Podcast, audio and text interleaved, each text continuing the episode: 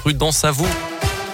8h30, voici votre scoop info local avec Colin Code. Bonjour. Bonjour Mickaël, bonjour à tous. À la une, ce matin, il existe une base raisonnable pour croire que des crimes de guerre et des crimes contre l'humanité présumés ont été commis en Ukraine.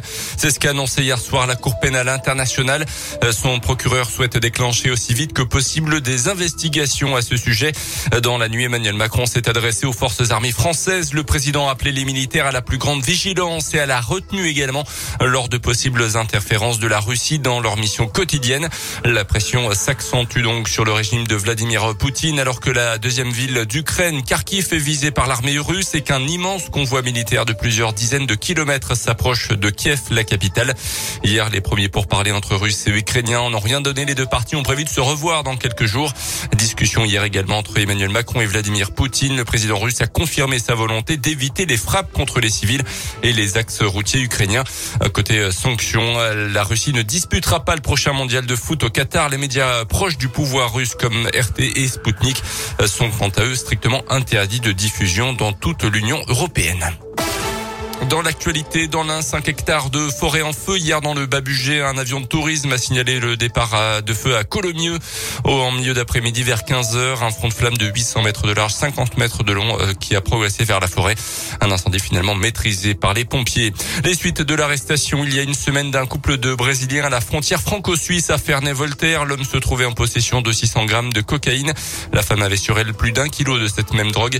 Il devait être jugé hier à Bourg, mais la police n'a pas pu extraire la suspecte de sa cellule. Le prévenu, lui, a été maintenu en détention jusqu'à sa comparution à la fin du mois de mars. Dans l'actu également, les masques tombent. On en a parlé sur Radio Scoop. La journée d'hier marquait un allègement du protocole sanitaire dans la lutte contre le Covid. Le masque qui était obligatoire il y a encore quelques jours dans les lieux où le passe vaccinal était exigé n'est désormais qu'optionnel.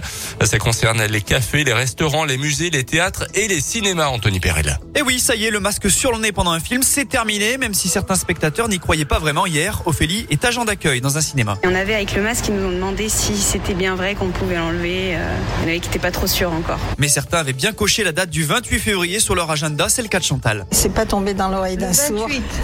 On pourra respirer et ce sera plus agréable. En revanche, d'autres comme Isabelle vont conserver les bonnes vieilles habitudes. Ça changera pas grand chose et je me dis que peut-être il y a des gens fragiles dans la salle et on ne sait jamais si je suis porteuse du virus. Je vais assez souvent au cinéma, ça m'a jamais gêné. Bah, je peux le porter, ça me coûte pas grand chose. Autre lieu dans lesquels vous pouvez tomber le masque depuis hier, les bars et restaurants, même si là encore certains gestes sont devenus automatiques, c'est ce qu'explique Ninon. On a pris l'habitude, hein. c'est compliqué tout à l'heure, euh, toilette, euh, moi je remets mon masque du coup, enfin c'est instinctif. Pour les gérants, c'est aussi une bouffée d'air. Elodie gère une brasserie. Ah oui, on respire, ça fait du bien. Après c'est la fin des passes qu'on attend maintenant.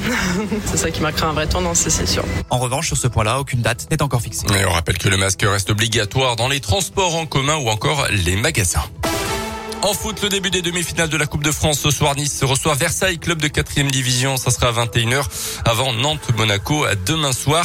Notez que le but de l'OL contre Lille dimanche soir en clôture de la 26e journée de Ligue 1 aurait bien dû être validé. C'est ce qu'affirme aujourd'hui le patron des arbitres français. Le but inscrit en fin de match par Lucas Paqueta avait d'abord été validé par l'arbitre central puis annulé après consultation des images de la VAR précipitant la défaite de Lyon. Pascal Garibian reconnaît aujourd'hui une erreur.